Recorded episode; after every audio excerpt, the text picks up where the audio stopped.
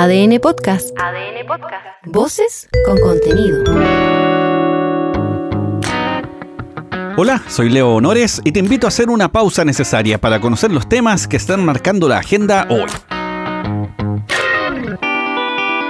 Es súper real que se nos acabó el efecto del amor y paz de la Navidad. Como cuando se voló Fiu y volvimos automáticamente a la realidad estándar.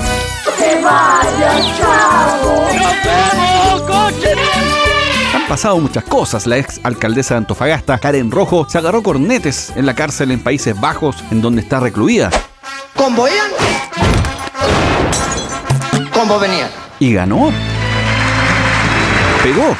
Qué interesante. También aquí en nuestro país hubo el desbaratamiento de una banda de secuestradores en Calama. Unos kilómetros más allá, en Tocopilla, los carabineros fueron dados de baja, formalizados justamente por secuestro. Luego en la capital, en Macul, un carabinero de civil mató a un delincuente en un intento de encerrona. En la granja ocurrió una situación similar. Y en Maipú, una escolta del director de la PDI mató también a un pato malo luego de que este sujeto intentó robarle. Esta es una vecina del sector que contó todo lo que pasó. Sale el vecino esperando que llegara su colega en vehículo a buscarlo y está esperando que llegue el auto y se baja un, un tipo de unos autos blancos a asaltarlo porque lo toma del cuello, pero el vecino, el vecino instintivamente retrocede y lo abate en el, en el minuto y obviamente arranca el auto y queda el tipo tirado.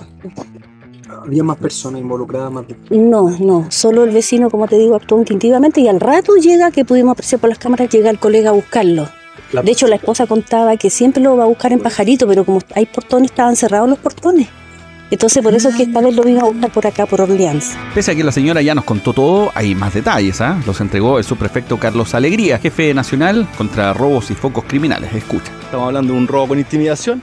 El oficial, al ver en riesgo su integridad física, procede a hacer uso de su arma de servicio, efectuando un disparo contra, contra este individuo.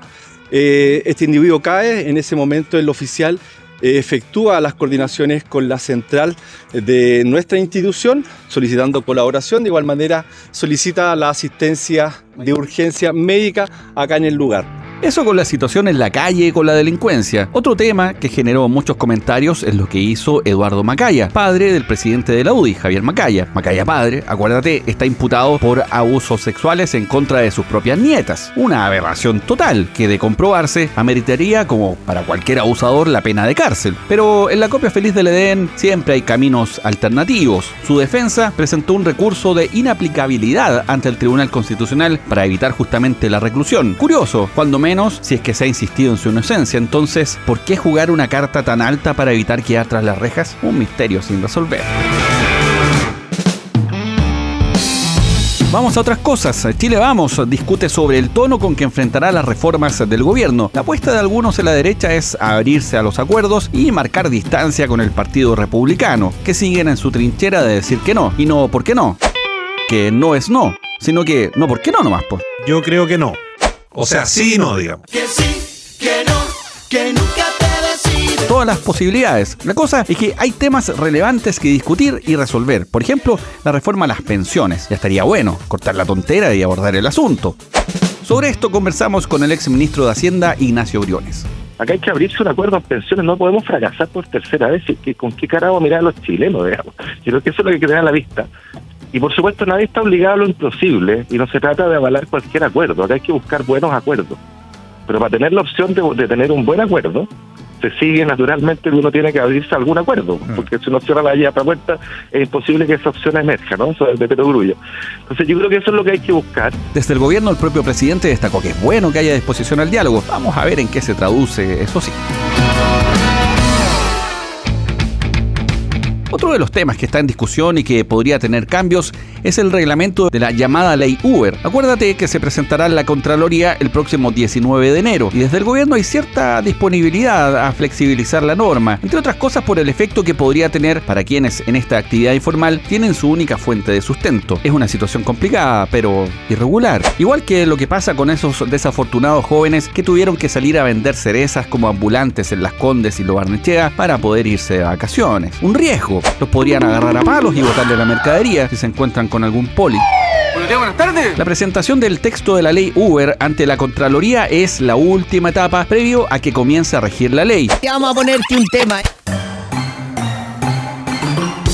Que considera, entre otras cosas, la exigencia para automóviles con una cilindrada mínima de 1,4 litros, la inscripción de vehículos con una antigüedad máxima de 7 años y solo el uso de automóviles nuevos, luego de 6 meses de entrada en vigencia la norma. Estas diferencias llevaron a que el gobierno se abra la opción de modificar el documento antes de que se ingrese a la Contraloría. Este es el ministro subrogante de Transportes, Jorge Daza. La antigüedad de los vehículos y la cilindrada son cuestiones que se pueden analizar y nosotros en ese sentido lo que hemos estado haciendo es poder escuchar. Creemos fuertemente en la participación. No nos sentimos presionados por la empresa. Lo que sentimos es que se está haciendo una campaña en un tiempo determinado que no corresponde, porque si se quería hacer una presión vía, vía medios y todo eso, debió haberse hecho previo a la tramitación. Hay que diferenciar lo que está dentro de la ley y lo que forma parte del reglamento. Es algo confuso. Hay que decir que la ley no se puede cambiar. Por ejemplo, ya es ley la exigencia de la licencia clase A, la prohibición del uso de vías exclusivas y algunas exigencias mínimas de la tecnología vehicular. Mientras tanto, respecto del reglamento, allí está la cilindrada de 1,4 litros, los años de antigüedad del vehículo. La entrada en vigencia de la ley busca brindar, como sabes, mayor seguridad a los usuarios, aunque se contrapone con la norma de eficiencia energética que multa a aquellos vehículos que tengan motores más grandes. Así lo confirmó Diego Mendoza, quien es secretario general de la Asociación Nacional Automotriz. Esta ley Uber va a entrar en vigencia ahora, en 2024, digamos, y en marzo vamos a tener una norma de eficiencia energética que a los autos nuevos les va a poner multas entre más consume y más gasta el motor. Por lo tanto, es muy probable que todo el producto nuevo que llega a Chile se haga con motores más chicos, con turbo, de mayor potencia, pero de menor cilindrada, por un tema de consumo de combustible. Por ahí no se ven todavía muchos acuerdos, pero ya vamos a ver cómo sigue.